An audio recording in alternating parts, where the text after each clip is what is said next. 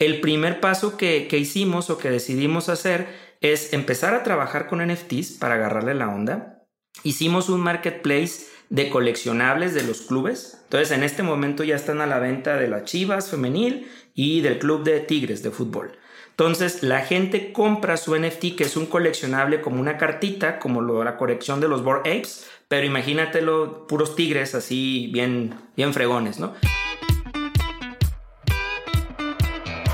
Hola, soy Alex Galvez y esto es Fundadores, el podcast donde me dedico a tener conversaciones con fundadores de startups latinoamericanas para deconstruir sus experiencias, su historia, sus errores, sus aciertos y así encontrar los aprendizajes, herramientas e inspiración que tú puedas aplicar en tu día a día. Bienvenido. Hoy estoy con Walter González, cofundador y CEO de Boleto Móvil, una startup construyendo un sistema de boletaje para eventos deportivos y artísticos. En el 2016 pasaron por Y Combinator y fueron de las primeras startups mexicanas en recibir inversión de la famosa aceleradora. Hablamos de cómo conseguir tus primeras ventas, sobre todo si vendes empresas y si estás en una industria en la que es difícil que entren nuevos participantes. Platicamos de qué son los NFTs, su adopción y de varias aplicaciones que vienen para la industria de boletaje. Espero que disfrutes esta plática tanto como yo. Walter, bienvenido a Fundadores. Muchas gracias Alex por la invitación y, y gracias a todo tu auditorio. Gracias a ti. Oye, tú eres de, me estabas comentando ahorita, eres de Culiacán y decidiste estudiar tu carrera en, en, Guadalajara. Ya, ya hace tiempo, el tiempo, el tiempo vuela, ¿no? ¿Por qué fue que decidiste irte a Guadalajara y no a alguna otra ciudad? Sí, sí, sí, ya el tiempo, estamos hablando mm, alrededor del 97. Como bien dices, soy de Culiacán, tenía 17 años. Eh, no había muchas este, opciones educativas de universidades para estudiar cosas de tecnología, de ingeniería. Y Guadalajara era lo más cercano de una ciudad eh, grande. Además, este, antes había, estaba padre pues porque la prepa donde estuve tenían como un convenio con diferentes universidades y en este caso con la Universidad Autónoma de Guadalajara, donde, estudié la de los tecos, y daban una beca completa pues para, para el mejor de la generación y pues, pues no había mucho que pensar pues entonces me fui, me fui directo y, y vamos tecos, ¿no? Buenísimo pues acá estás haciendo tu carrera bastante técnico, ¿no? Digo, estudiaste ingeniería eléctrica, pero luego, pues era bastante menos común que ahora, ¿no? Ser ingeniero en, software. Sí, sí, sí, ah, no, realmente ni siquiera existía ese término como carrera de, ingeniería de software. Ingeniería electrónica, que fue lo, lo que estudiara como lo más parecido. A mí siempre me gustó pues todo lo de tecnología y pues, pues se notó, ¿verdad? Porque luego ya le, le seguí, este, estudié la, la carrera en, en Guadalajara y me seguí especializando en cosas de tecnología, ya este con, con mi maestría y, mi doctorado. ¿Y en qué momento decidiste crear una software factory? ¿Cómo fue un poquito la decisión de, de, empezar? Cuando ya terminé mi doctorado, estaba todo muy padre, pues, pero como muy teórico. O sea, la, la academia es, es, es, un ambiente bien, bien fascinante, bien noble. O sea, porque te da mucha oportunidad a ti como, como persona de desarrollar proyectos. Si es una institución buena, pues te puede apoyar, etcétera. Yo el doctorado tuve la oportunidad de hacerlo en una, en una institución que apoya muchísimo la investigación, es la Universidad de Cambridge, en Inglaterra. Entonces, pues ellos traen el ADN, de, la investigación y, y, de todo, ¿no? O sea, pasabas y veías el, la habitación donde durmió el premio Nobel, creo que tienen 27 premios Nobel y cosas así, ¿no? Entonces, este, me gustó mucho, tuve la oportunidad en su momento de, quedarme pues siguiendo investigando en la academia, pero pues yo la verdad lo que me interesaba era un poco más la industria, ¿no? Entonces, este, regreso a México, estoy trabajando un poco en algunas empresas, eh, en ese momento estamos hablando, regreso a México alrededor del 2008, y había algunas empresas que estaban viniendo, sobre todo al área de Guadalajara, porque yo regreso a Guadalajara, empresas transnacionales de tecnología, entonces, pues por ahí me, eh, me dan chance, pues, y empiezo a hacer mis cosas, a adquirir experiencia, a ver lo que es la industria realmente. Y ya después de un ratito, pues me animé a dar el brinco y, con, con, Roberto, mi socio actual de, de Boleto Móvil, hicimos primero una, una agencia de software. Estamos hablando que nos salimos por ahí del 2012 y pues era el boom de las aplicaciones móviles, ¿no? O sea, todo el mundo quería tener una aplicación móvil para lo que fuera, ¿no? Y todo el mundo quería ser el Uber de algo. Entonces, este, fue como una buena oportunidad para nosotros de aprender esa tecnología, porque pues, realmente la aprendimos pues por nuestra cuenta con la experiencia, claro, pues, y las bases técnicas, pero no era como que, pues, había un curso o una escuela de, de Android o, o, de iOS, ¿no? En ese entonces. Y empezamos a practicar Y fíjate que ahí estoy muy agradecido con, con la universidad porque pues al inicio pues no teníamos nada, ¿no? Y, el nada es especialmente dinero, ¿no? ¿no? había nada de, de muchos recursos. Entonces en la universidad tenían una incubadora, un edificio que, que lo habilitaron como incubadora y entonces no, lo que nos dieron chance es de que fuéramos a trabajar en las oficinas. Entonces ahí tuvimos este, oficinas y este, hubo alguna especie de intercambio. Eh, me dijeron, oye, ¿no quieres dar una clase de una hora a, ingeniería al día? Eh, pagada y todo, pues, pero para, pues yo ya no me atraía mucho dar clases, pero dije, va, y, fíjate que salió súper bien el plan porque dando clases de software, de, lo que yo estaba haciendo en la industria, pues conocí mucha gente bien padre y bien joven que, les dije, oiga, ¿no quieren caerle a hacer las prácticas profesionales? Y este, aquí con, con la startup de, de Roberto y yo, que somos dos. Y entonces así empezamos, empezaron a caerle un montón de chavos ahí con nosotros y, y, al rato ya éramos como 15, o sea, Roberto y yo y 13 practicantes pues, y este, en los que era muy claro, o sea, muchas veces no podíamos pagarles a los muchachos, pero, pero iban porque querían pues aprender y ver qué, qué estaba pasando, ¿no? En ese entonces también algo que nos dio mucho, mucho apoyo fue que, pues de esas circunstancias, ¿no? Un poquito de talento y un poquito de suerte que siempre se necesita eh, cuando vas empezando. Y por ahí nos contactó una persona de Casinos Caliente, fíjate. Entonces ellos también estaban interesados en hacer varias aplicaciones como enfocadas a, a la apuesta, ¿no? A quinielas, etcétera. Y les desarrollamos varias aplicaciones a ellos y este, y pues eso nos ayudó mucho a tener una estabilidad al inicio, que no teníamos muchos clientes, y este, y pues era una empresa importante que pagaba bien y, que nos permitió en, empezar, pues. Claro. Oye, una pregunta. Hay mucha gente que, que no le gusta contratar desarrolladores de software junior. Dicen que, prefieren contratar seniors solamente porque pues ya pueden hacer cosas y pueden avanzar. Que a veces los juniors pues dicen que es complicado que logren, eh, que hagan muchas cosas, que necesitan mucha mentoría y que además, pues ya que están contigo y, los entrenas y pasan muchos meses, un año, a veces se van a otra empresa, ¿no? ¿Cuál es tu opinión? Porque pues me que estás con 13 practicantes. ¿Cuál es tu opinión de, pues, de esto, ¿no? De tener desarrolladores más, más junior. Sí, pues yo creo que depende de lo que estés buscando y la etapa de tu empresa, ¿no? O sea, en ese momento realmente estábamos empezando, pues no, no, no contratar a alguien no era opción, pues nuestro background era bastante técnico de Roberto y de nosotros y este, no teníamos todavía el capital para contratar a alguien, o sea, no había opción. Y, casi casi salió por accidente, porque los mismos chavos eran los que me empezaban a preguntar si no había forma de que vinieran y yo les filmara las 700 horas que tenían que cumplir o no sé cuánto de, de prácticas, ¿no?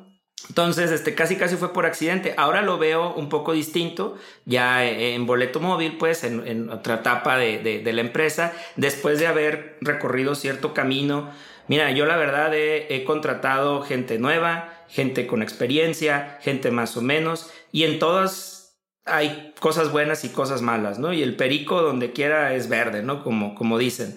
Este, claro que si tienes un problema en, en tu equipo que necesita ser resuelto de forma inmediata, probablemente lo, lo mejor va a ser este, ir por alguien de experiencia probada, ¿ya? Que, tenga horas de código, como decimos Roberto y yo, pues, y que va a venirte a resolver el problema, ¿no? Si tienes el tiempo para, para crear un equipo, es bien gratificante poder contratar a alguien bien chavito y verlo cómo va creciendo dentro de, tu equipo, ¿no? Y ya el tema de que si se te va o no se te va, pues ya también tiene mucho que ver cómo, cómo tú te vayas desempeñando con, con tus empleados en, la empresa, ¿no? O sea, creo que siempre el riesgo de que se vaya en otro lado está ahí, pero pues es, es, pues es una buena tarea mantener la cultura del equipo, que estén contentos, pues, y obviamente si, si la empresa va en una buena dirección, pues que los empleados se sientan partícipes y, que sean recompensados también. En resumen, creo que las dos son buenas, es dependiendo del objetivo que, que persigas, pues. Sí, depende mucho de la etapa. Y también, como dices, pues si no tienes dinero, pues no, no tienes de otra, ¿no? Más que contratar gente junior. Exacto. Claro, y también mientras tengas la mentoría y alguien que los pueda guiar y alguien que los pueda ayudar, pues perfecto, ¿no? Si hay alguien que no tiene idea y contratas a alguien junior, pues van a estar perdidos entre el junior y tú que no sabes. Si, no tienes ahorita tiempo o no tienes una persona que les pueda dedicar y guiarlos, pues van a estar ahí de pues, o sea, o inventando cosas. Este, yo lo que he visto con chavos jóvenes sobre todo, que es la comparación con los demás experiencias, Es que los chavos jóvenes que no tienen tanto recorrido quieren llegar y volver a hacer todo. Entonces, este, está, no, pues esto ya funciona. No, pues sí, pero fíjate que este está en, en la versión 5 punto tanto de no, deberíamos pasarlo todo a TypeScript. Oye, espérame, cabrón, es un código de, de que tardamos tres años en hacerlo, ¿no? Este, un, muchísimo trabajo. Pero cosas con el estilo, pues, que necesitan alguien con experiencia guiarlos. Claro, y bueno, en, mi, en mi poca experiencia escribiendo código, a veces luego es más complicado. Ves un código que no, pues no entiendes bien y como que lo quieres rehacer y no, pues mejor así, más claro y diferente. Pero pues como que todo el mundo quiere más bien su propio código y que le entiendas que, que usar el código de los demás, ¿no? Pues, Sí, no, no, claro, es más fácil hacer tú, tú de, de, inicio todo. Y aquí es lo que te das cuenta cuando ya trae más experiencia el, el, el, programador, porque realmente hace un código en el que no le está hablando a la máquina, sino le está hablando a su futuro él, sea, el programador del futuro que va a tocar ese código en ocho meses y que ya no se va a acordar nada. Tienes que hacer lo que sea legible, que sea entendible. Entonces, que él mismo le entienda o que otras personas de tu equipo le puedan entender. O sea, ¿de qué sirve tener un código que nada más tú le entiendes o que es demasiado rebuscado o tecnologías demasiado beta a lo mejor que no están probadas para ambientes productivos? Y en Boleto Móvil, pues nosotros con nuestros clientes, y digo, ya platicaremos de eso, eh, tenemos eventos masivos donde van 40 mil, 50 mil personas al evento, no hay mucho margen de error. O sea, en, en, el Slack, si tú el Slack tiene un bug y no se pone el mensaje en ese momento, no pasa nada. En el Slack te ponen ahí una página que dice, estamos trabajando y ya. Yo no puedo decir en un Chivas América que, oye, espérense, ¿no? Este, eh, ahorita no funciona y, y volvemos en, en, un ratito porque el juego va a empezar, porque incluso puede ser peligroso, o sea, tener un retraso, un book importante en un evento masivo, se te hace un relajo, o sea, la gente se vuelve loca, ¿no? Y creo que, que, hemos visto pues algunos eventos desagradables, tristes, donde ha fallado algo, incluso en la misma Champions, la última Champions en Francia, donde hubo alrededor de 2.000, 2.500 boletos falsos, nada más estamos hablando de 2.000 y esos crearon un caos con las entradas y, con los, eh, las personas que estaban cuidando los accesos, ¿no? Sí, totalmente. Y un poquito, un poquito yendo hacia, hacia boleto móvil, ¿Cómo fue que, cómo fue que empezaron? ¿Por qué se les ocurrió crear boleto móvil y competirle a, a Ticketmaster, que es una de las empresas pues, más odiadas, yo diría, en, en México? Sí, sí, fíjate, o sea, de, de, inicio no, no creamos una empresa con la finalidad de decir vamos a darle en la torre a, a Ticketmaster, ¿no? O sea, realmente fue, fue un programa muy genuino. Eh, a Roberto y a mí, como te digo, somos muy buenos, técnicamente mucho background, pues tenemos técnico. Y, este, y nos encanta el deporte, o sea, nos encanta ir a ver el béisbol, el fútbol, etcétera. Entonces, pues, pues nos odiábamos que, que para los boletos para ir a ver las chivas, pues te tenías que salir del trabajo a, a, a la una de la tarde e ir a hacer una cola de dos, tres horas y volver y, y que luego te regañara tu jefe. Entonces, siempre hablamos de cosas así de, oye, no puedo creer que no exista este eh, con la tecnología que hay, ¿no? Hasta que, que ya teniendo la agencia de software, empezamos a tener algunos clientes, te digo, estaba muy de moda las aplicaciones móviles, y empezamos a tener muchos clientes deportivos por alguna razón, y ese tal vez porque era lo que nos gustaba, ¿verdad? Y llegaban y nos decían varios de que tenían problemas con su sistema de ticketing, que si no les podíamos hacer eh, una app para los boletos. Entonces, pues como cuando ya fueron varios que nos pidieron lo mismo, pues Roberto y yo tomamos la, la decisión de hacer un producto, pues, para, para todos y este que fue boleto móvil.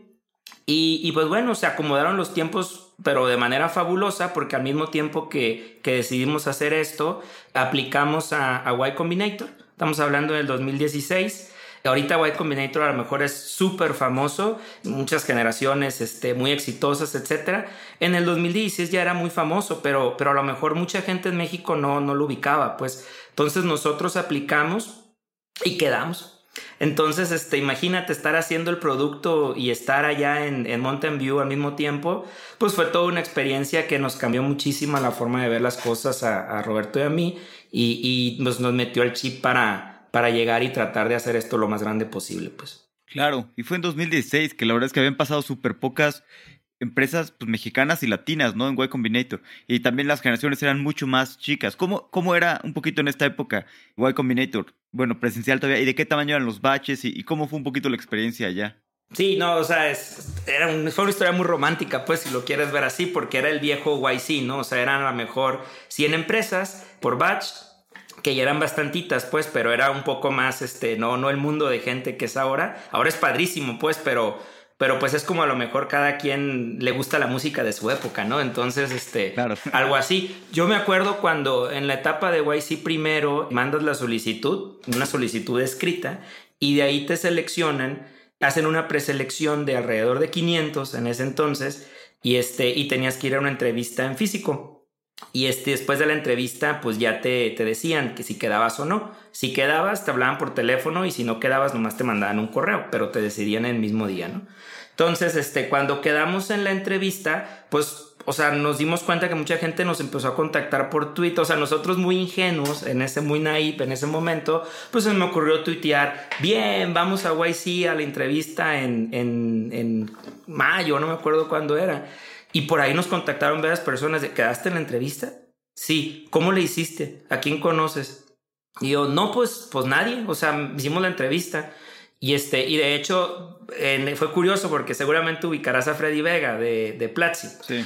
Ellos estudiaron en 2015. Entonces, este, por ahí mandó un mensajito. en realidad estás, eh, quedaste en la entrevista, sí. Y ya ves cómo es el de que, pues habla y le echa mucho chabor. Dice, diablos, no tienes idea de lo que han logrado. Me dice, te voy a ayudar para que te vaya bien en la entrevista. Y sí, nos ayudó ahí nos, nos a practicar, pues. Y durante la entrevista, pues nos fue bien y quedamos. Ya después ahí estuvimos en el verano tres meses, pues una experiencia fabulosa. O sea, este, el group partner era Michael Seibel que ahorita es el, director de, de, YC, pues el CEO. En ese momento, pues no, o sea, fue el último año que fue Group Partner, entonces tuvimos la, super fortuna de tenerlo bien en directo. Y bueno, pues, pues padrísimo, te hacen, te abren los ojos de una manera increíble de, buscar el crecimiento a, toda costa, pues, y de hacer un producto que realmente, pues, la gente quiera, ¿no? Sí, y, qué, qué, interesante eso que me decías que empezaron a construir boleto móvil y ya tenían, pues, medio unos clientes, ¿no? Que creo que es lo más importante, ¿no? Que un poquito cómo fue, cómo fue sus primeros clientes y sus primeros, pues ya las primeras veces que ya sacaron el producto y empezaron a, a probarlo. Sí, o sea, pues como dicen también la máxima en YC, ¿no? De talk to users. Entonces, pues nosotros teníamos una idea y probablemente todos los fanáticos que van a juegos o conciertos tengan una idea de que el sistema de ticketing pues es la página donde compras el boleto, entonces pues nomás hay que hacerla bien bonito, que no se caiga, que aguante como millones de personas de tráfico y ya estuvo. Pero esa es la parte nada más que se ve al frente. O sea, tienes que conectar todo con el estadio, pues y tienes que hacer un sistema de configuración para la gente que opera el venue y reportes, etcétera. Es un montón, o sea, probablemente la página sea el 10%, nada más el 10-15%, pero todo lo de atrás es bien grande. Entonces, pues nosotros no sabíamos. Entonces nosotros hicimos la página bien a todo dar, la aplicación, podías comprar tu boleto en un minuto, llegabas con tu QR digital, como en el cine en ese entonces, no había otros lados que, que lo hicieran más que, más que en el cine, en México, pues. Y bueno, pues llegamos con nuestros primeros clientes. No, pues ya está, ya se vendió todo. Muy bien, dice el del estadio. ¿Y, y dónde me meto para ver cómo van las ventas? Madres, dijimos, ¿dónde te metes? Pues no existía nada. O sea, pues obviamente al principio casi casi de la base de datos, queries y dábamos reportes, etcétera. Pero algo tan sencillo, pues no lo sabíamos. O sea, nosotros platicamos toda nuestra travesía con personas que compraban boletos, no con las personas que vendían los boletos. Entonces, pues empezamos a platicar con ellos también y ya nos explicaron todo lo que necesitaban y pues desarrollamos esa parte, ¿no? Que, que a final de cuentas creo que es de las áreas que son más diferenciadoras de boleto móvil con otras empresas, de la gran cantidad de opciones que le ofrecemos al que vende boletos para hacerle la vida más fácil y que venda más boletos. Pues. ¿Y cuál fue el primer partido o el primer equipo con el que trabajaron? El primer partido fue Chivas Atlas. Y este uno ah, facilito. muy buen partido.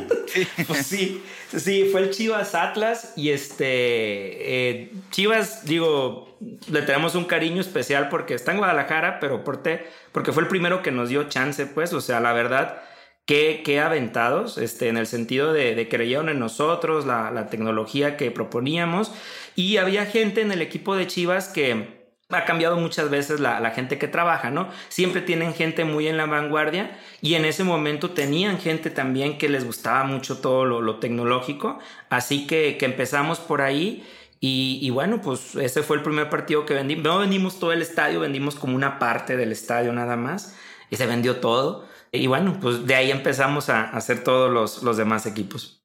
¿Y cómo hacen? Porque son muy complicadas, yo imagino, las ventas a, equipos deportivos, ¿no? y, ¿Cómo, ¿Cómo hacen la venta? Si la venta B2B es complicada, pues debe ser muy complicada a equipos deportivos porque tal vez Chivas o algunos que quieren estar a la vanguardia en tecnología, pero la gran mayoría este, pues debe ser complicado, ¿no? Que cambien sus sistemas actuales.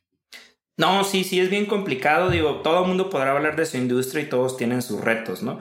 Pero la industria del deporte y de los artistas tiene una complicación alta, porque estamos hablando que los dueños de los equipos pues son cuates súper ricos, ¿no? Para empezar, este, que, a lo mejor tienen otro negocio que no es este el principal, el del fútbol, y que muchas veces el club lo utilizan para otros objetivos que persigan, ¿no? Relaciones sociales, comerciales o simplemente su hobby, ¿no? Pues ahí podrás ver a los, a los jeques que tienen este, sus clubes en, en, las ligas Premier, ¿no?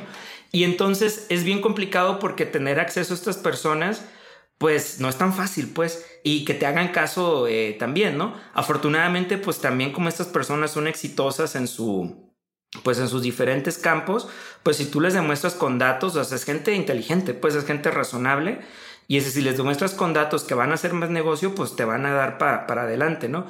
Yo siempre cuando me junto con, con, compañeros que tienen otras startups, pues decimos, bueno, tenemos más o menos la, cantidad, la misma cantidad de clientes la única diferencia es que mis clientes son famosos, pues, y salen en la tele, o sea, son, son eh, el León, son Tigres, eh, son los tomateros de Culiacán, y bueno, esa es, esa es la, la, única diferencia, ¿no? Ahora no, no te quiero ni platicar los artistas, los artistas son unas divas, o sea, te, pueden no venir al concierto nada más porque no les gustó el color del avión que pasó a recogerlos, pues entonces es es una industria complicada, pero eso lo hace también súper sexy, pues. O sea, vas y tienes un día una junta con, con el director de Cemex y luego con el director de la AAA y luego el de la Liga de Béisbol y luego con Maluma. Entonces está, está padre, pues está, está bien, bien interesante, pero sí es, es complicado, pues, esa, esa parte.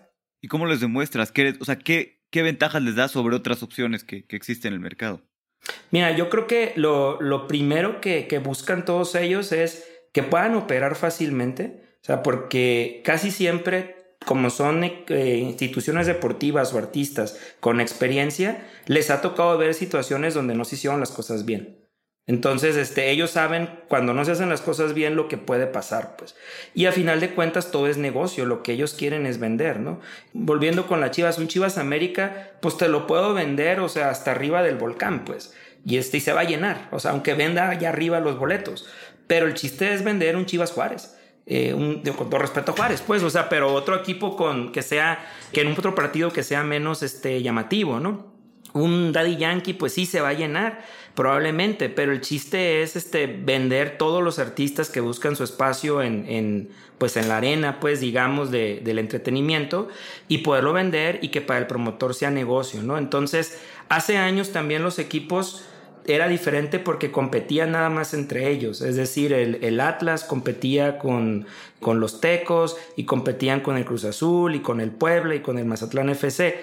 Ahora, y es parte de lo que hablo con los equipos siempre, ahora tú compites con Game of Thrones o compites con Netflix. O sea, porque está bien a todo dar quedarme en la tele viendo eh, mi serie o poner a la hora del juego en, en el streaming el, el partido y poner aquí tener mis palomitas, o sea, ¿qué me vas a ofrecer tú como club o como el eh, promotor del evento para que yo vaya? Y si de entrada es un suplicio comprar boletos o me vas a ir a hacer ir a una plaza comercial a hacer cola y recoger los boletos físicos y que me planchen mi tarjeta de crédito, olvídalo. O sea, yo necesito las generaciones de ahora son, son las generaciones rapid que yo les, yo les llamo, las generaciones on demand. O sea, quiero, quiero una pizza, pum, pícale.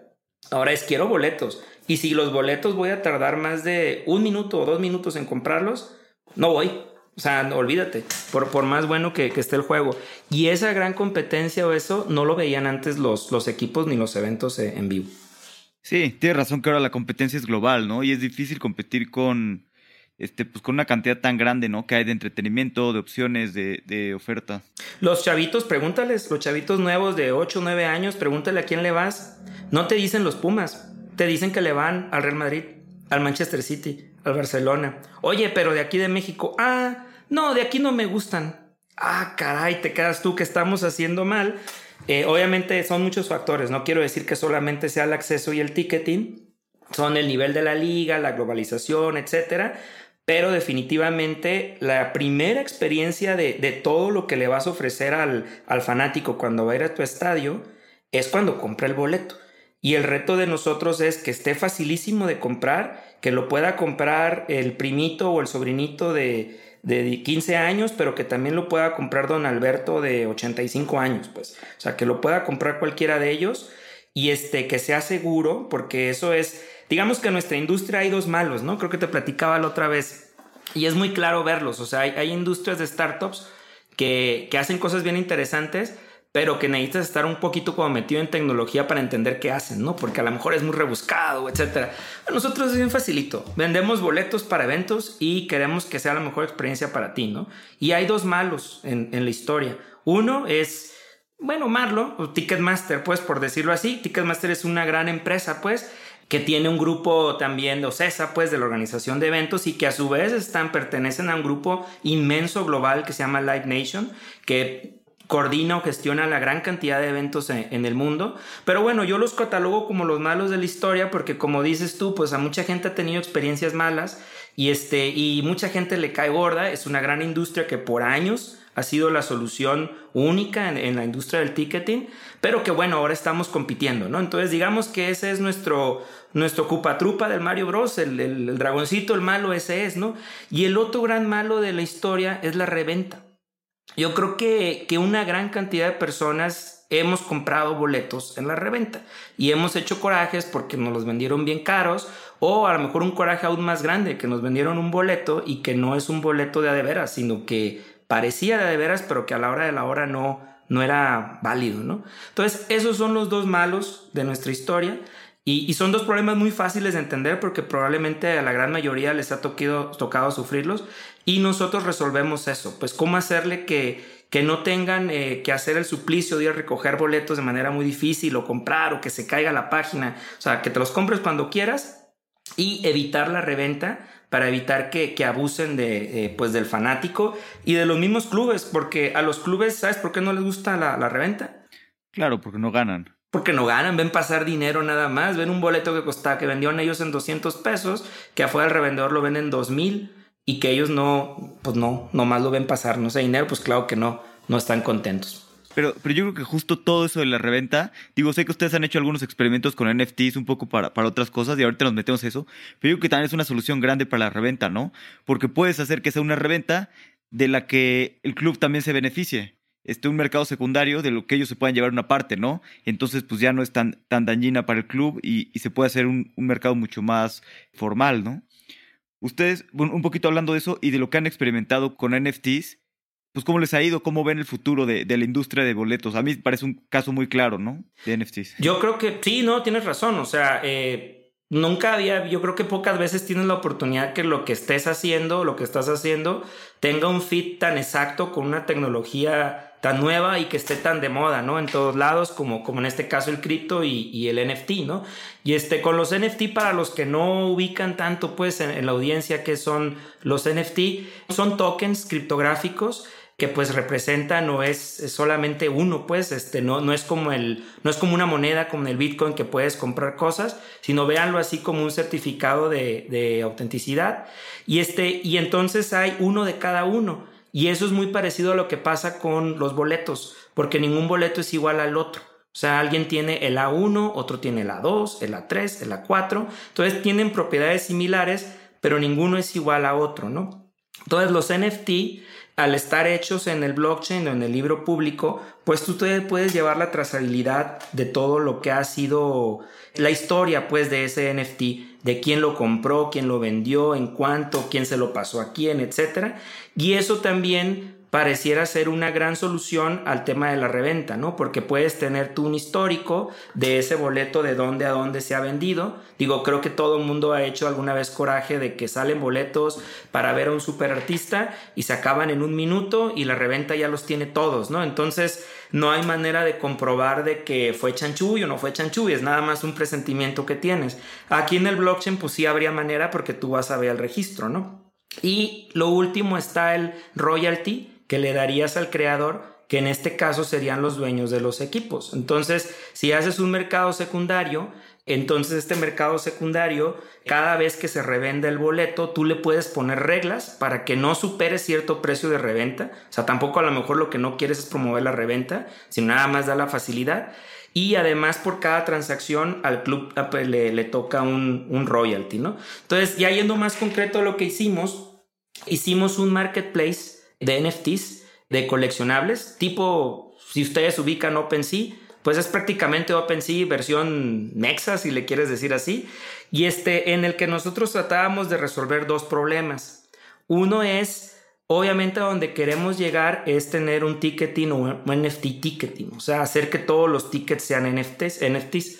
Sin embargo, para llegar a eso, hay que hacer varias cosas porque como te digo, podemos hacer la venta enfrente, en la página y que todo sea un NFT y que escojamos un blockchain de bajo costo para que el gas fino sea muy alto y, y todos felices. Sin embargo, no hay que olvidar a la gente que opera el venue.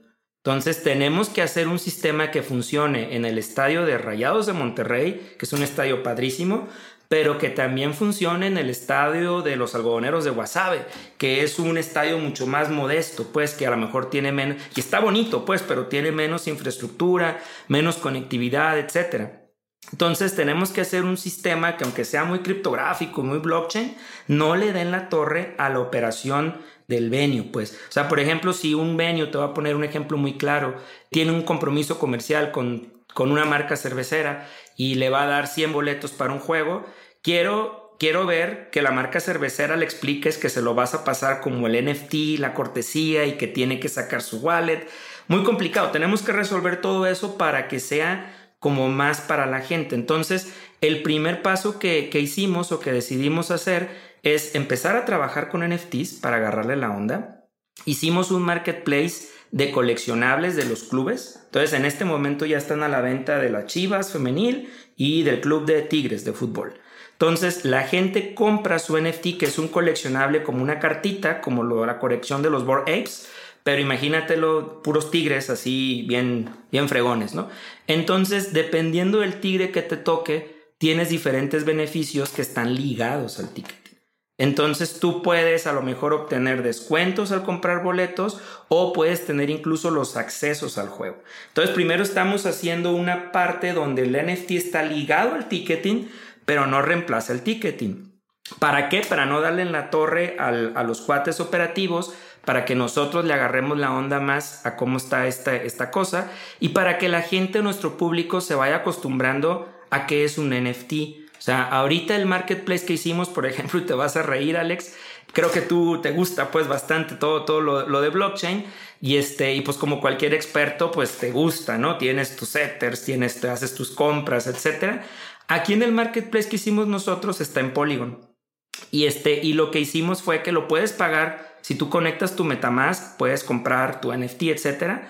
Pero pusimos toda la serie de opciones de pago que ya tenemos para los boletos. Entonces tú puedes comprar tu NFT con tarjeta o puedes comprar tu NFT pagando en el Oxxo.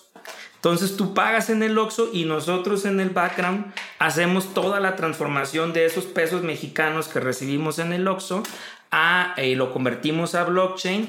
Nos, colgamos ahí de, pues, de, los compañeros de Bitso que, que, nos dieron amablemente acceso a su API con su cuenta para poder estar convirtiendo monedas en, en todo momento. Y al final hacemos la transacción del NFT en, la moneda nativa, pues, pero pues el, fan no se tiene que enterar de todo esto. Simplemente él compra un NFT y para él puede pagar en el Oxxo, puede pagar en efectivo y lo vas acercando un poquito al, tema de, los NFTs, pues. Sí, no, y creo que comprarlo, en tienes razón. Justo el otro día estaba hablando con unos amigos que son, saben mucho de cripto y estábamos hablando de qué complicado es, o sea, por ejemplo, yo que medio sé, este, pues tu MetaMask y luego compro y luego transfiero y luego uso un exchange descentralizado y es súper complejo y eso que yo más o menos le sé, ¿no? Este, un, poquito, ahorita ustedes, me encanta esto que puedas comprar en el Oxxo, pagar con tarjeta, me parece súper práctico. Y después, ¿dónde? Digo, es una pregunta muy básica, pero ¿dónde queda tu NFT o cómo accedes a tu NFT? Ya, ese es otro. O sea, el, marketplace se llama Vilma, que es un producto de, de boleto móvil. Y, este, y entonces también encontrábamos como tú, pues que era difícil el proceso, la travesía, ¿no? Entonces imagínate explicarle a Juanito, que es súper fan de los Tigres, que tiene que bajarse el Metamask y que guarde por ahí su, su frase eh, para que no, porque en esa va a acceder y si se le pierde ya valió. Entonces era muy complicado. Entonces lo que hacemos nosotros es que creamos una wallet por ti. O sea, tú haces un login con tu número telefónico te autentica, te llega un WhatsApp o un SMS para que, que si seas tú, pues, en el login y te creamos una wallet en el blockchain, o sea, una wallet real, pues, por ti ya todo lo tenemos y hacemos la custodia del NFT por ti. Entonces tú cuando lo compras, ahí lo tienes. Los románticos pues del cripto dirán, oye, pero eso no es descentralizado, lo tienes. Si es cierto, no es descentralizado, pero Juanito no está listo, cabrón. Cuando Juanito ya le, ya le haya agarrado la onda, se va a Vilma y le pica el botón y le pone transferir a su wallet. Y entonces ya nada más pone su wallet y lo transfiere a su Metamask o a lo que él quiere. Sí, pero aquí mientras le agarra la onda, se lo voy a cuidar yo. Él puede ahí dentro de Vilma, igual que en los otros marketplaces, poner a la venta sus NFTs. Entonces, este, puede ponerlo a la venta, puede recibir ofertas, etcétera, etcétera. Pues. Súper bien. Sí, creo que lo descentralizado está muy bien, pero a veces también es mucho más complicado, ¿no? Y, y también como dice alguien que pues que lo que quiere es un NFT de Tigres o de Chivas, pues no necesariamente quiere su meta más y, meterse tanto, ¿no? En este rollo. También, otra cosa que me encanta de los NFTs, dijiste que, que pocas veces machea también, ¿no? Una tecnología con lo que hacen. Y, es totalmente así, ¿no? Porque aparte de los coleccionables, como dices, los boletos, y creo que luego esos boletos en un futuro se pueden volver coleccionables, ¿no? O sea, no sé, imagínate el último partido de, pues, de quien sea, ¿no? El último partido de Messi o el partido en el que Messi anotó tal gol, este, pues luego esos mismos boletos que tú compras, pues se pueden volver coleccionables y hacer un mercado secundario y creo que ese es, ese es un claro caso de, lo que va a suceder con los NFTs, ¿no? Digo, a los humanos nos gusta mucho coleccionar y creo que qué mejor, ¿no? Que tener pues, los partidos a los que has ido o algunas otras cosas. Mira, te voy a poner un ejemplo muy claro que estamos trabajando y este, si tú te gusta el deporte o a los que les gusta el deporte seguramente ubican el término abonado que son unas tarjetitas que te dan para que vayas toda la temporada a ver a tu equipo de fútbol o béisbol y es la entrada de toda la temporada, no es tu butaca, por decir así. Los abonados no han cambiado en 30 años probablemente. Desde hace 30 años son una tarjeta, antes era la pura tarjeta, los últimos años ya tienen un código QR, un código de barras para que te lo lean. Nosotros lo que queremos es que tu, tu nuevo abonado, el abonado del futuro, sea un NFT. Entonces que tú llegues con tu chango, con tu tigre, que de alguna manera nosotros podamos escanear ese acceso que ya lo traigas en tu teléfono, que puedas ponerlo a la venta cuando no vas a ir al estadio, que puedas ingresar simplemente mostrando la imagen y eso redimiendo una especie de, código.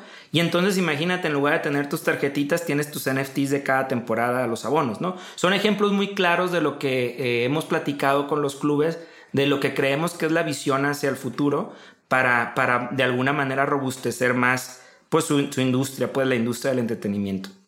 Sí, y además, bueno, para los clubes debe ser un no-brainer porque estás generando dinero nuevo, ¿no? Dinero, ingresos hmm. de una fuente nueva que antes no existía, es una fuente nueva que te puede generar pues, bastantes ingresos. Fíjate, ahorita que lo dices, definitivamente, los de Tigres, por ejemplo, a la colección de Tigres se sumó un patrocinador bien importante, Adidas. Adidas está presente en algunos, en algunos de los NFT de Tigres. Entonces, Adidas le va a dar beneficios especiales a los propietarios que, tengan el NFT porque se revelan, no sabes cuál te va a tocar, pues. Entonces, ahí ya, obviamente Adidas, pues no entra de gratis, o sea, Tigres ahí puede vender esos espacios de los NFTs y aparte van a ofrecer beneficios ambulantes que, que le llamamos nosotros. Es decir, oye, fíjate que el patrocinador de hamburguesas dice que en este juego contra este equipo, que es nuestro rival favorito, si nuestro equipo mete tres goles, a todos los propietarios de NFT les va a llegar un airdrop de una hamburguesa y esa la vas a poder canjear para que te den una hamburguesa. Órale, pues si el equipo va ganando 2-0, ¿qué crees que va a pasar? Pues todo el mundo va a querer que, que, metan otro gol, ¿no? Entonces, este, y te la estoy poniendo muy simple con hamburguesas, pero se están sumando patrocinadores que son mucho más, eh, productos mucho más caros que una hamburguesa, pues entonces este, puede ponerse muy interesante esa parte para el área de marketing de los equipos. Sí, claro, no, un descuento en unos tenis, ¿no? De Adidas que mencionabas, este, pues ya es una manera también de Adidas de vender más, este, y, y hay muchas posibilidades. Sí, sí, definitivo. Digo, creo que apenas estamos empezando a ver lo que se puede, pues sí. Y es lo que pretendemos ahorita con, con este marketplace, estar en la jugada. Eh, tenemos yo creo que un super unfair advantage, que es que nosotros ya tenemos todo el contacto con todos los equipos deportivos y tenemos el sistema de ticketing con ellos. Entonces, pues aprovechamos esa ventaja para conectarlo rápidamente y empezar a hacer cosas y pruebas pues muy rápido y ver qué es lo que jala, ¿no? Porque pues tampoco, pues nadie, nadie puede pretender que se la sabe de, todas, todas. Hay que, hay que probar y ver lo que el mercado quiere. Totalmente, y me gusta tu humildad y tu manera de, ir probando, ¿no? Porque como dices, es algo muy importante y si haces, si cometes errores, este, pues se arruina un evento, una experiencia de una persona y es, y es algo muy grave, ¿no? Complicado. Qué bueno que vayan probando y, poco a poco avanzando. Mencionas también que tienen relación con la mayoría de los equipos y sí, ustedes ya llevan este, pues, seis años de que, de que fundaron Boleto Móvil y han ido creciendo pues, sin hacer mucho ruido, según entiendo, y creciendo bastante bien. Pero ahorita están con, un, con una gran parte de, equipos, ¿no? Este, están en la liga de, baloncesto, en la liga de béisbol, en la liga de fútbol y tienen algunas, eh, pues incluso liderazgo, ¿no? En esas ligas. ¿Cómo ha sido ustedes la experiencia de, de porque a veces me hablo con muchos emprendedores que quieren pues, crecer muy rápido, ¿no? Siempre te dicen, estamos levantando una seed y en ocho meses levantaron una serie A y quieren crecer muy rápido y comerse al mundo y está muy bien, pero creo que también hay que hacer las cosas bien, ¿no? Y crecer con calma y crecer bien y también eh, generar esta, esta ventaja competitiva. ¿Cuál ha sido su experiencia de, de ir creciendo en, pues, en todas las ligas? Y ahorita ya están, están siendo un jugador importante en la venta de boletos en, en ligas. ¿Cómo han hecho esta estrategia de, de ir eh, adquiriendo clientes? Sí, digo, cada industria tiene su reto. Actualmente nosotros, entre 6 y 7 equipos de cualquier deporte, si tú vas a comprar un boleto para un evento deportivo, hay entre el 60 y 70% de que lo vayas a comprar en boleto móvil. Porque esa es la cantidad de clubes deportivos de todas las ligas de México que están, que están con nosotros. Pues. Entonces, a diferencia de, de, los, digamos, de los eventos de conciertos donde a lo mejor un, un OCESA una empresa gestionadora de artistas puede tener más injerencia, en los deportes pues los equipos se rigen un poquito más independiente. Entonces fue por eso que, que tuvimos la gran oportunidad de, de a lo mejor de, de abundar en este mercado con nuestra presencia, ¿no? Y bueno, esto no pasó de la noche a la mañana, o sea, como te digo, al principio llegábamos Roberto y yo y llegábamos con un equipo a ofrecerles, pues se ve muy bien el sistema, pero pues ustedes quiénes son. O sea, que para que yo les confíe mi evento de un montón de gente y aparte que les confíe mi dinero. Porque no olvidemos que todo el dinero de la taquilla va a entrar por mí y yo les voy a pagar a ellos. Entonces, actualmente ya es mucho más fácil porque nos vemos más legítimos. O sea, obviamente ya tenemos una gran presencia, grandes instituciones que trabajan con nosotros y es más fácil ir adquiriendo nuevos equipos y nuevos este, artistas, ¿no? Sin embargo, al principio no, no fue fácil, sí nos frustramos muchas veces. ¿Por qué? Porque pues imagínate, con todo el chip de YC queríamos crecer a toda costa, etcétera, y, y lo que aprendimos, y te lo digo con toda honestidad, es, pues como decías tú, toma tiempo. Toma tiempo y, el mismo Michael nos decía mucho, muchas veces, van bien, van bien, o sea, lo que pasa es que ustedes ya quieren este, este cohete que despegue, tienen que primero ganarse la reputación del mercado, están en un industria difícil, etc. Y pues sí, sí fue como él dijo, o sea, a raíz de que fueron cayendo en el buen sentido de, la palabra, pues peces más gordos y clientes más importantes, pues se, puso esto más interesante, ¿no? Y también fue la credibilidad que de la compra en línea que tuvieron los dueños de los equipos hacia nosotros. O sea, yo recuerdo uno de los primeros equipos que nos dio chance está este el ingeniero Vega, el equipo es Cañeros de los Mochis, eh, para los que les gusta el béisbol. Entonces, él, él fue de los primeritos que, que, nos dio chance. Pues le caíamos bien, nos dice, híjole, pero es que no se va a vender nada en línea. Dice que a la gente le gusta venir a hacer fila. Mochis es una ciudad pequeña de 300 mil personas, etcétera. Deme chance, ingeniero. Le digo, vamos haciéndolo y vamos viendo, ¿no? Y bueno, pues ese, ese entonces llegaron a la final eh, el equipo y todo se vendió en línea en, menos de una hora.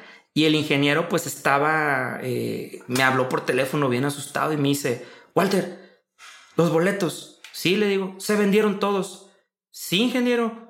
¿Y qué voy a vender ahora cuando vengan a abrir cuando abra la taquilla? Pues no les, pues véndales para mañana, ingeniero. O sea, ya terminó, le digo, ya terminó de chambear, ya se puede ir a su casa. Entonces estaba como en shock el ingeniero.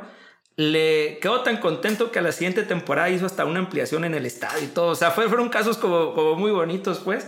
Y, este, y con mucha estima al ingeniero que, que nos dio chance, ¿no? Pero, pero sí, pues a raíz fue, fue, con el tiempo vas creando un historial vas haciendo más robusto tu sistema también y los mismos equipos se van dando cuenta o los artistas que sí venden más con nosotros, que esa es la clave, pues, o sea, independientemente de que les caiga bien el Walter, ¿no? Pues a final de cuentas tienen que vender más. Y si ellos se dan cuenta que venden más, que la gente está contenta, etcétera, pues entonces sus resultados son buenos. Algo de lo que me siento así como súper orgulloso de Boleto Móvil es que puedes checar en redes, ponle Boleto Móvil y un montón de gente que nos quiere mucho. Entonces, porque, porque les ha tocado ver un montón de experiencias bien feas de que su equipo llegó a la final y que se quedaron sin boleto y todo. Entonces, con nosotros como que tienen la, certeza de que sí lo van a, poder comprar, ¿no? Pero eso se me hace extraordinario, Alex. Es como si yo saliera de una farmacia y pusiera un tweet de que esa farmacia me encanta. O sea, ¿quién va, quién va a celebrar o quién va a felicitar a una empresa de ticketing? Es rarísimo, pues. O sea, es, es algo muy, muy extraordinario. A mí se me hace. Y, creo que es una buena bandera de, después de que está contenta la gente con, con nosotros, ¿no? Totalmente. ¿Y cómo, cómo le hicieron? Ahorita me contabas este de, de los mochis. ¿Cómo le haces para romper los primeros usuarios son los más difíciles, ¿no? Necesitas irte por los early adopters y estas personas que te den confianza, porque otros te preguntan, ¿no? ¿Quién ya lo usó? Ah, ya lo usó Chivas, ya lo usó tal, ya lo usó tal. Ah, ok, pues es más fácil, así que se convence el América u otro, ¿no? Ya que, ya que están todos. Pero los primeros son los más difíciles, ¿no? Tu tecnología puede ser la mejor del mundo, pero pues muchas personas necesitan la confianza, ¿no? ¿Cómo rompes esa barrera de confianza para conseguir a los primeros usuarios? Mira, yo, yo creo que es primero que el producto jale, ¿no? O sea, que no decir mentiras. Pues sí, si tu producto, digamos que tu visión es así de grande, pero tu producto hace el 10%, pero lo hace muy bien, es ser muy claro de decir, oye, estoy trabajando en que va a hacer todo esto en un futuro, pero ahorita hace esto y ya te resuelve el problema, ¿no? O sea, no crear expectativas falsas. Y dos, es hablar con los usuarios. O sea, al principio, digo, esta suena bien trillada, pues, pero pues al principio sobre todo que no teníamos tantas personas en boleto móvil, pues programábamos y luego nos conectábamos a dar el soporte a los clientes, a ver qué querían, a ver qué hacían. Y esa, esa es clave, pues, o sea, para tratar de tú convencer al equipo con resultados, tienes que demostrarle que ya conociste a los clientes que le compran y que están pidiendo esto, ¿no? O sea, así como cosas chuscas que te digo que pasaron. A veces nos tocó ver, estamos hablando en el 2016, o sea, una compra en línea, dices, pero ahora te lo imaginas en 2022. Hace estos años no estaba tan la penetración tan grande como ahorita, aunque, aunque parezca que sí, pero no, porque nos, yo en el soporte estando contestando ahí el chat o, la gente, me decía, ¿y cómo hago la compra? Ah, mira, en esta pantalla métele los datos de tu tarjeta. ¿No te los puedo dar a ti? No, mételos ahí, ahí tienes que hacerle para que sea seguro. Oye, me pide la fecha, mi fecha de cumpleaños. No, le digo, es la fecha de tu tarjeta atrás. O sea, fuimos la primer compra en línea de un montón de gente que nunca compraba en línea. Y eso, eso se me hace padrísimo, pues.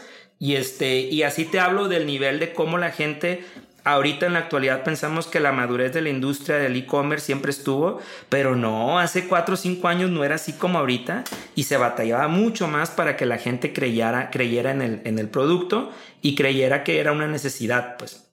Sí, y también la pandemia, ¿no? Cambió mucho. Bueno, ¿cómo fue para ustedes la pandemia? Que en primera está en la industria que desaparecieron los eventos, ¿no? Se fue a cero y luego pues retomando, se volvió muy importante la, la, venta en línea. ¿Cómo fue para ustedes todo ese cambio que yo creo que fue un parteaguas en la industria del, entretenimiento? No, definitivamente yo creo que todas las empresas, startups, la pandemia marcó una diferencia. Como dices tú, en nuestro caso, pues no había eventos.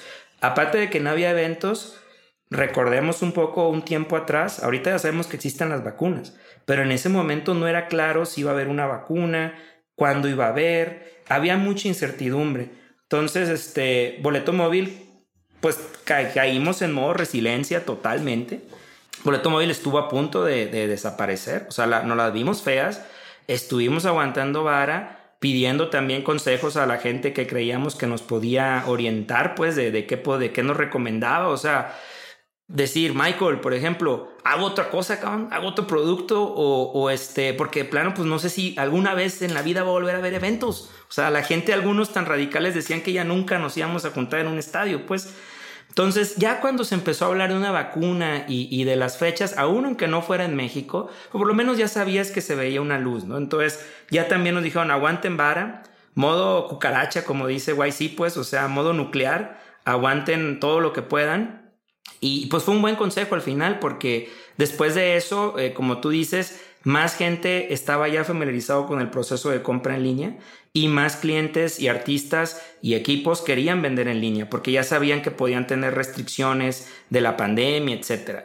Fíjate que justo en la pandemia incluso recordarás a lo mejor que al principio los estadios era el ingreso y era el aforo limitado. O sea, que tenían que haber unos aquí, otros acá.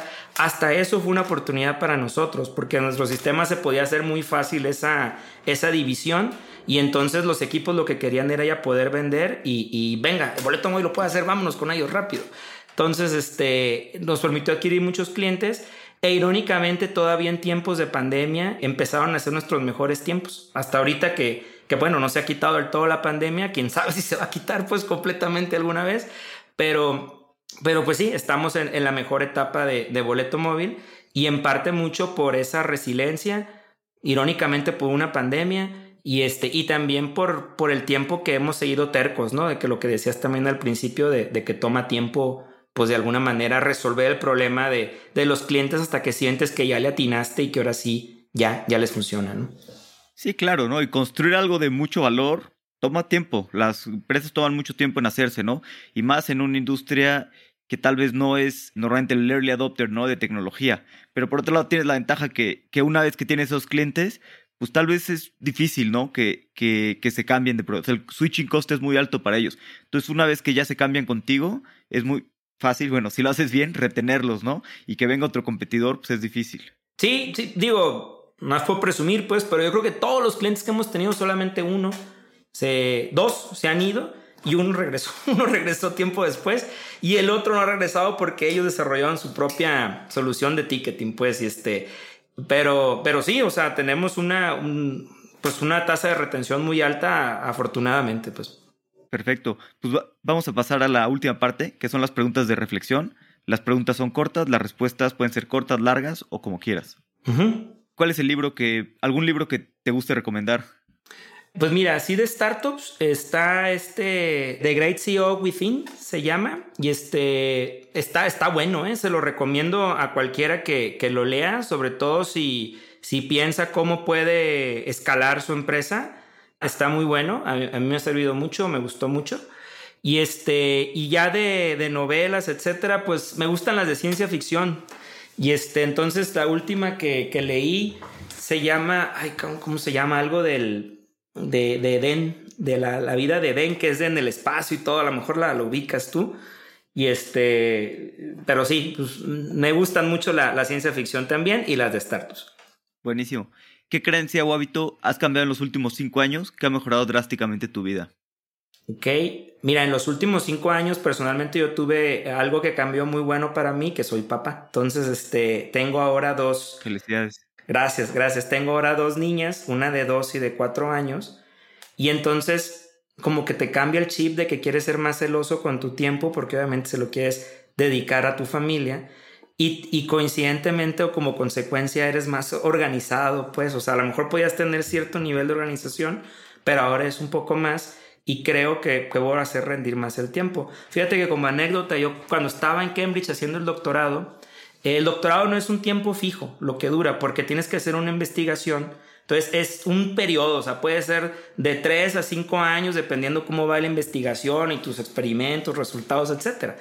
Pero estadísticamente yo veía que los que terminaban más pronto su doctorado eran los que eran papás que estaban haciendo su doctorado. Entonces se me hacía algo como ilógico, como que iba en contra, porque yo decía, oye, yo estoy soltero, no estoy ni casado, tengo todo el tiempo del mundo y, todos esos cuates amigos míos también. ¿Y cómo es posible que el que tiene una familia termina más rápido que nosotros que se supone que está un poquito más comprometido de tiempo? Y el mismo fenómeno. Entonces, este, eh, digo, aquellos que, que, sean papás probablemente lo entenderán. Y este, pero sí, sí te cambia el chip y sí te... ayuda inconsciente y conscientemente a organizar muchísimo mejor tu tiempo. Sí, dicen que es, que es muy bueno para la productividad tener un hijo, porque te pones a hacer las cosas, ¿no? Si tienes 10 o 15 minutos, los aprovechas y haces, ¿no? Y ya no te la pasas tonteando o lo que sea. Oye, Alex, y luego dicen que la carga es andar al burro, ¿eh? entonces también. ¿Hay algún punto de inflexión en tu vida que haya cambiado la forma en la que piensas? Sí, digo, no, no es a lo mejor cuando hablamos de punto de inflexión es como cuando queremos decir, oye, hay una cosa que fue el éxito de boleto móvil, pues no, es la suma de muchas cosas, ¿no? A lo mejor yo pienso que milestones importantes en, mi vida fue uno, eh, cuando me vine a Guadalajara a estudiar, tenía 17 años, dos, cuando me fui a Cambridge a estudiar, tenía 23 años, y este, tres, cuando me fui a YC también, y este, ya estaba más grandecito, pues, pero con la empresa. Y todos han sido etapas bonitas y fíjate que todos han coincidido de alguna forma u otra que es un viaje o, que es un, cambio de, alguna manera de donde estás. Y este, a lo mejor va muy apegado el cambio, ¿no? O sea, de, buscar un cambio a lo mejor de lo que estás haciendo. Obviamente no un cambio a lo tonto, sino un cambio planeado, pensado, pues. Eh, pero en mi, en mi caso ha arrojado pues cosas buenas, la verdad. Y bueno, punto de inflexión también la pandemia fue algo que no tiene nada que ver con viajes ni nada así, pero creo que a gran cantidad de startups les cambió muchísimo el, panorama para bien y para mal, ¿no? Sí, totalmente. Pues ya, llevan bastantes años construyendo boleto móvil y, emprendiendo. Si pudieras quedarte con, con, dos aprendizajes a lo largo de estos años que has estado emprendiendo que te gustaría dejarle a tus hijas o que, aprendieran muy bien tus hijas, ¿qué, qué aprendizajes serían? Pues mira, uno es, es ser constantes, o sea, buscar eh, ese, también sé que está muy trillado, pues, pero esa mejora diaria, aunque sea un cachito, si es constante, de repente a lo mejor como desarrolladores o como el background técnico que tenemos, que te digo, queremos hacer cosas nuevas eh, o funciones nuevas que sean algo grandísimo, ¿no? O sea, uy, hicimos un marketplace de NFTs ahora, pues sí, pues, pero no puedes estar sacando algo tan nuevo cada mes, ¿no? Sin embargo, si tú vas haciendo pequeñas funciones nuevas o mejorando cosas de tu plataforma día a día, pues de repente volteas y, en un año, Inga, ya tienes un superproducto que está súper fuerte, ¿no? Entonces, digamos que el mensaje aquí sería ser constante, o sea, no, no porque en, el primer mes todavía no veas resultados, pues no quiere decir que no va a jalar, o sea, búscale por dónde, pero es ir, es ir este, poniendo ahí la, la mejora constante, ¿no? Ese sería uno. Y dos, este, pues yo creo que también rodearte de gente, pues de gente buena, ¿no? De gente que, que tú veas y que digas, oye, este cuate es, es, más trucha, es más bueno que yo, yo quiero jugar con él, ¿no? O sea, es como cuando, cuando hacemos los equipos en la primaria que vamos a jugar fútbol y que escoges a tu equipo, pues siempre quieres ir con los buenos. Es, es como algo, algo natural, ¿no?